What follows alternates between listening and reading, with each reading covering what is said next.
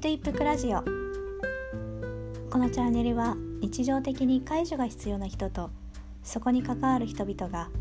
障害者というだけで直面する社会の面倒くささからちょいと一服できるラジオチャンネルです。パーソナリティは電動車椅子兼介助ユーザーののぼさんがお送りします。はい皆さんいかがお過ごしだったでしょうか、今回は、えー、私の単独のラジオということで、えー、今回も朗読をしていきたいと思います。今日は、え私の文章ではなくて、えー、ぜひあのこの方の文章を紹介したいっていうものがありまして、え今日はそれを紹介したいと思います。はい、え、今回は北海道函館市にある NPO 法人自立の風カンバスという、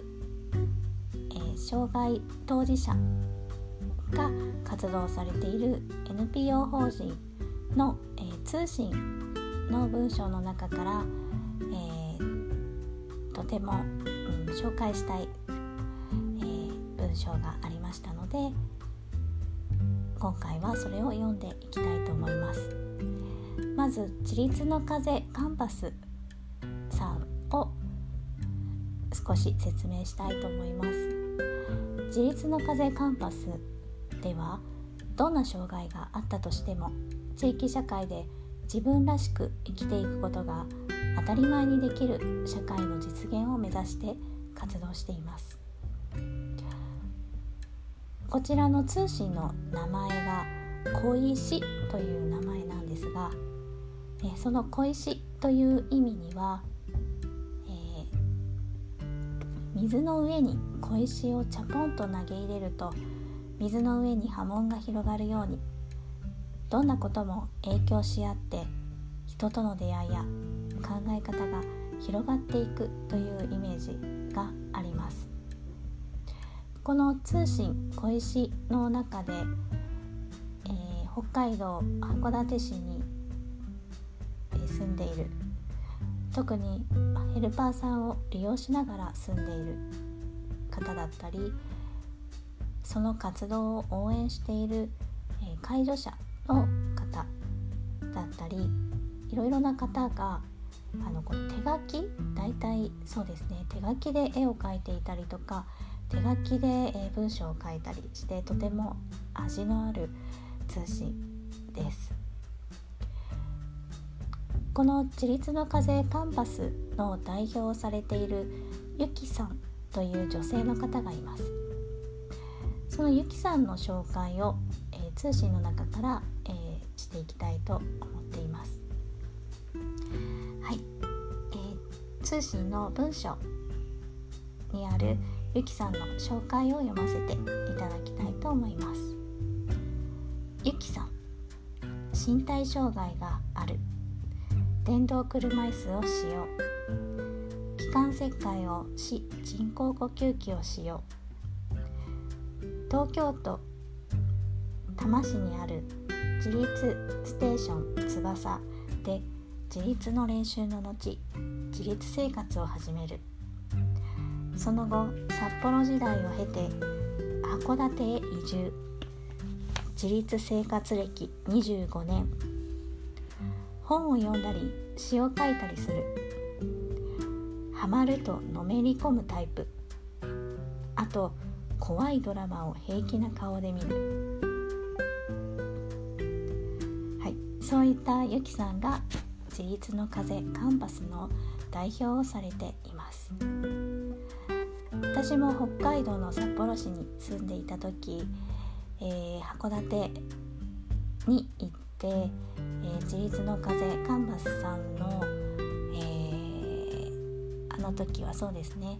お花見桜が咲いている時期のお花見の時に、えー、ゆきさんたちが主催した、えー、お花見大会 みたいな、えー、イベントに参加させていただきました。あのー、本当にうん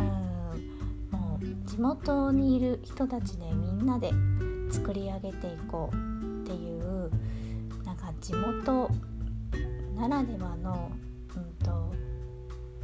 協力し合う雰囲気だったりとかそうですね。とても障害者とか男性女性とかそういうカテゴリーじゃなくてその人そのものその人その人自身がなんかそのままでいられるような、うん、空間がとても広がっているなって、えー、いつも思います。ゆきさんのすごいところ私は先にそこを紹介したいと思うんですがゆきさんのすごいところは自立生活を考える上で住みやすいところに住む。住みたい。住みやすいところに住みたいと考える人が障害あるなし関係なく多いと思うんですがゆきさんはそうではなかったんですね。ゆきさんは住みたいところに住むことを一番大事にしていました。東京や札幌などで1人暮らしの経験をされてでそこでの生活おそらくとても住みやすい環境だったと思うんですがそこからその函館市の方に移り住んで、えー、今ずっとそこであの生活の拠点にされているですね。でそこにゆきさんはとてもあのこだわりがありました。それはやはり住みたいところに住むっていうことです。そのゆきさんの、えー、文章を今回はご紹介したいと思います、はい、自立の風カンバスの通信小石から紹介させていただきます。ちょっと季節は少し前になってしまうんですが6月の季節に書かれた記事です、はい、皆さんまずお聞きください。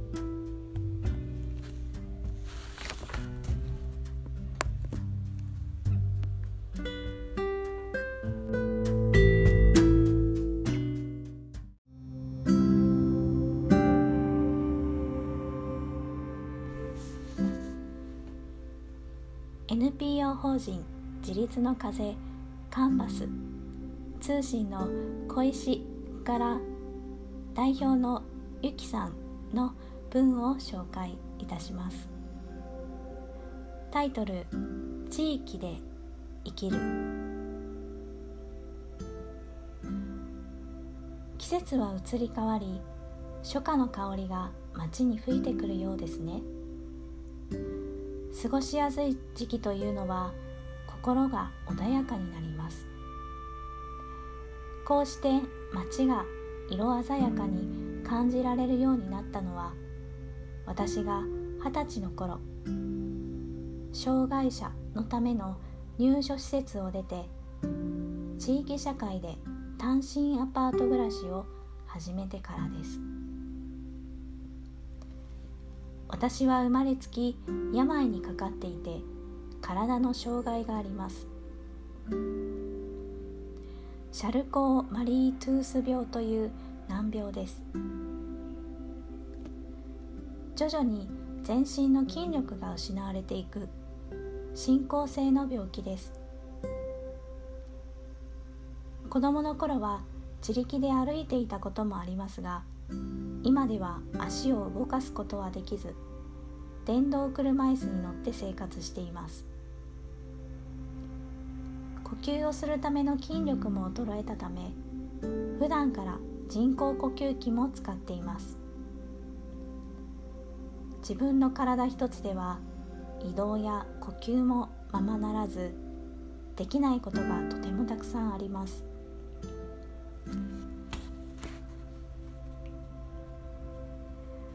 そんな私ですが今はここ道南函館で家を借りて一人暮らしをしています。私のように重度の障害がありながら施設や親元ではなく一個の人として地域社会で独立して暮らすこと。地域社会で自分らしく生きていくことを自立生活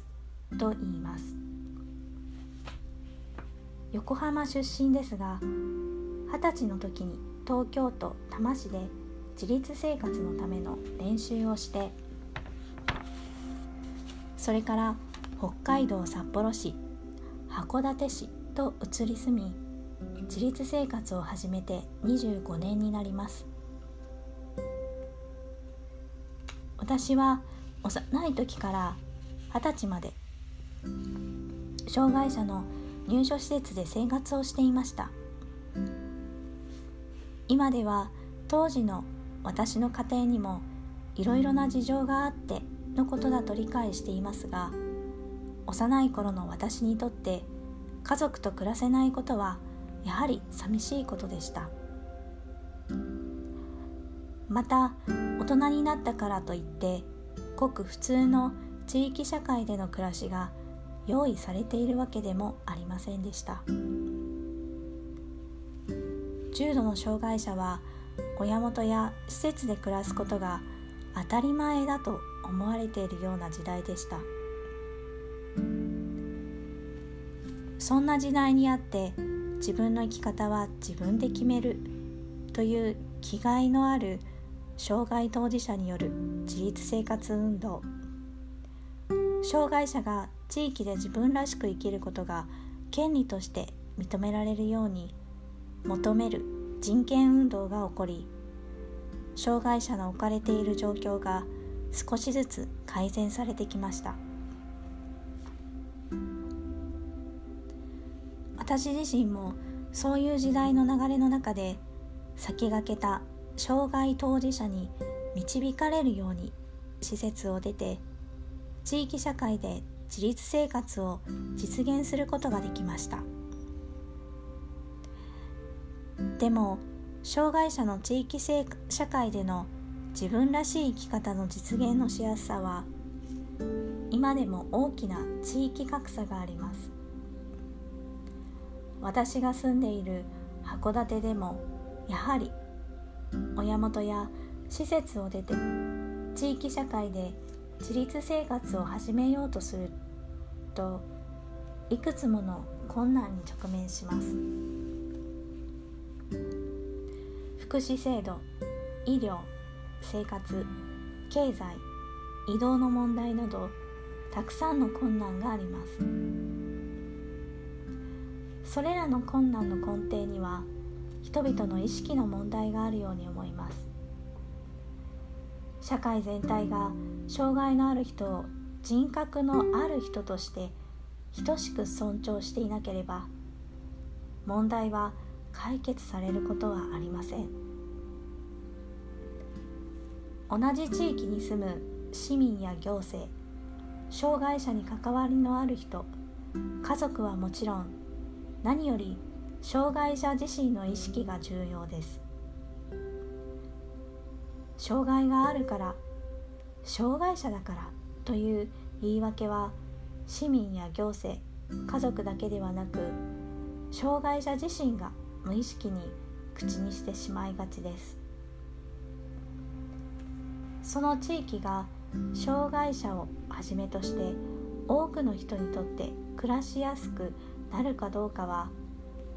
困難に立ち向かう障害当事者がどのくらい現れるかで決まってくると私は思っています。私たち自立の風カンバスは障害があっても地域社会で自分らしく生きるということを広めようと活動しています障害があろうと自分の思い描く生き方を選び実現することができる社会が誰にとっても生きやすい社会につながると考えているからです。とはいえ人のことはあれこれで言えるけれど自分のこととなると難しいものだと思います。私自身もそうです。みんな葛藤しながら日々を送っているのだと思います。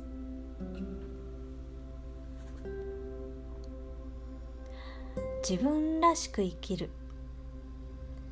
とてもシンプルなことです。自分自身の障害のことはとりあえずどこかに置いておきどこで暮らしたいのかどう生きたいのか自分の気持ちに素直になれば簡単に答えが出てきます。あとはそのために必要な物事を集めていけばそれが自分らしさであり自分らしく生きるということです。自分が本当にしたいことを考えて行動していく。それが自立生活の第一歩になるのだと思っています。施設で暮らしていた頃の私は私の生きる場所は施設しかないと思っていました。そうじゃない生き方があることを知った時私の命は色づき始めました。親元や施設と違って自分の命の責任を自分で負うことの大変さや生きていくための困難さはたくさんあるけれど今私は確かに自分らしく生きていると実感しています。人それぞれさまざまな生き方があると思います。それが自分で選んで実現したことなら言うことはないと思います。私は障害があっても地域社会で生きていく。これからもずっとそうしていきたい。そしてできれば多くの人にそうしてほしいとも思っています。これからも私なりにそのことを伝えていくことができればと思っています。横川由紀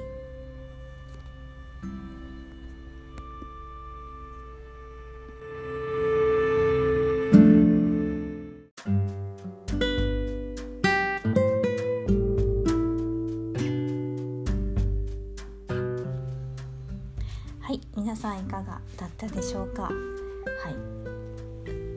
横川由紀さんはとても小柄な女性の方ででの発声もなかなか大きくは発声できないので、えーと、拡声器を使ってあの講演活動や、えー、話をされている方です。でゆきさんの文章を改めて読ませていただいたんですけれど文章がとてもシンプルで、えー、なんだけれどもとても力強い文章だなと読みながらあの感じていました。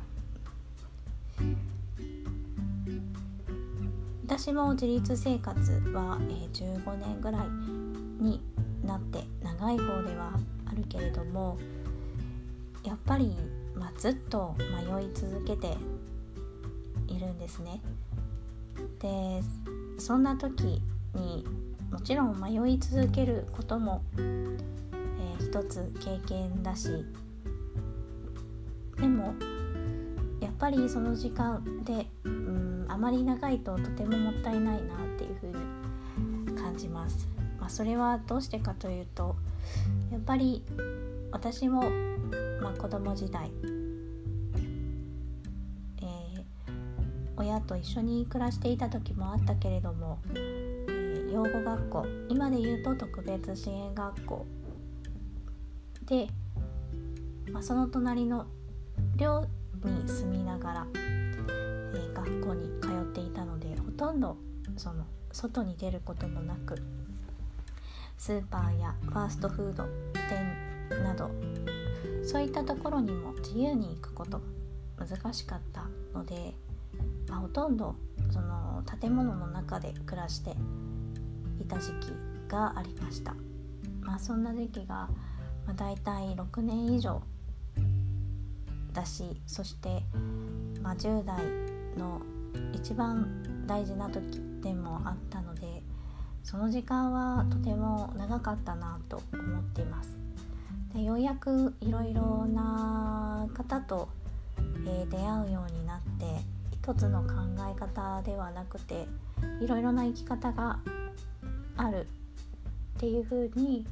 思っている方とたくさん出会ったことでこうして、えー、一人暮らしを続けることができて、えー、自分なりの生活をすることができています。だからそういうやりたくてもできなかった。10代本当にやりたかったことができなかった時期がとても長かったのでもうその今はその迷っている時間よりも何か一つでも小さなことでも一歩前に進むっていう方が一番そうですねなんか希望があるような気がしていてちょそんないろいろなことを挑戦するのもやはりその施設しかないという考え方じゃなくていろいろなその生活の仕方があるっていう風な、えー、考え方が社会に広まっていくことによって小さなことでもあ挑戦していけるんだなと改めて、えー、思いました。はいでこちらの自立の家、えー、カンバス、えー、さんでは先ほどもお話ししたように地元にいるみんなで自分らしい生活をしようということで本当にいろいろな取り組みをしています。あの事務所自体もみんなであの改装をしてみんなで手作りであの看板を作ったりだとかあと今定期的にイベントををされているのは、えー、和立ちというあの今までの自分の生きてきた道をみんなに知ってもらおうっていう語り場の、えー、イベントを定期的にあの開いていてその話をしたりとかあと歌を歌ったりとかなんか踊ったりとかその方がしたい表現でえーと、自分の人生を語っていくっていう取り組みをされていたりします。でまたこの、えー、ゆきさんや介助者の方々などいろいろな方々が、えー、協力をし合って、えー、一人の自立生活のサポートをされてきたんですけどそのお方があのカズヒーローさんっていうお名前の、えー、知的障害の男性の方なんですけどその方の、えー、自立生活も一緒に歩んでこられたようです。でそれがもうなんか10周年記念ということで秋に報告会もあるそうでアニバーサリー記念のねアニバーサリーならぬカズバーサリーっていう あの報告会をされるそうです。とっても面白いなって思います。この小石の,、えー、その通信の中であの4コマ漫画とかあのイラストとかが書いてあるんですけどあのカズヒーローさんがあの定期的に料理を振る舞ったりして一緒に食べたりとか最近は作り置き食堂というものもやっているみたいでえーと、時間がある時に介助者の方と、まあ、調味料を実験のように組み合わせながら、えー、料理をしておいて、まあ、次の日以降に、えー、皆さんに食べてもらうっていうこの作り置き食堂っていうものも始めたそうです。まあ、ちゃんとねあの冷凍をして、はい、保存して、えー、作りおきしてますよっていうことが書かれてますね。はい。なんかあの本当にですね私はまあこの、えーと、自立の風カンバスさんの存在がそのあることを知ってでお花見大会にも参加させてもらってあの本当にもう何かその周りにどう思われてるかとかなんかその深いこととかも本当に考えずありのままの自分でいられる空間を本当に自然に作られていてとてもいいなとあの思っています。もう北海道の札幌から函館まで、えー、JR の特急でも、えーと、34時間ぐらいかかるのでなかなか行けないんですけれど本当に近くにあったらもう毎日でもあの寄っていきたいなって思うほどとても癒されるあの空間作りをされてるなと思いました。はい、もちろんそれは、えっと、自然にあのできた空間だなっていうふうに思っていてそれはあの代表のゆきさんをはじめ、えーと、自立の風カンバスの、えー、考え方に、えー、賛同して集まってこられる会場者の方々やボランティアの方々皆さんでなんかそういったなんか雰囲気を作られてるんじゃないかなっていうふうに、感じました。では最後に、えー、ゆきさんがいつも小石の一番後ろのページに、えー、詩を、えー、書かれていて今回はこの6月に発行された、えー、小石の通信の一番後ろのページに書かれている詩を紹介させていただきたいと思います。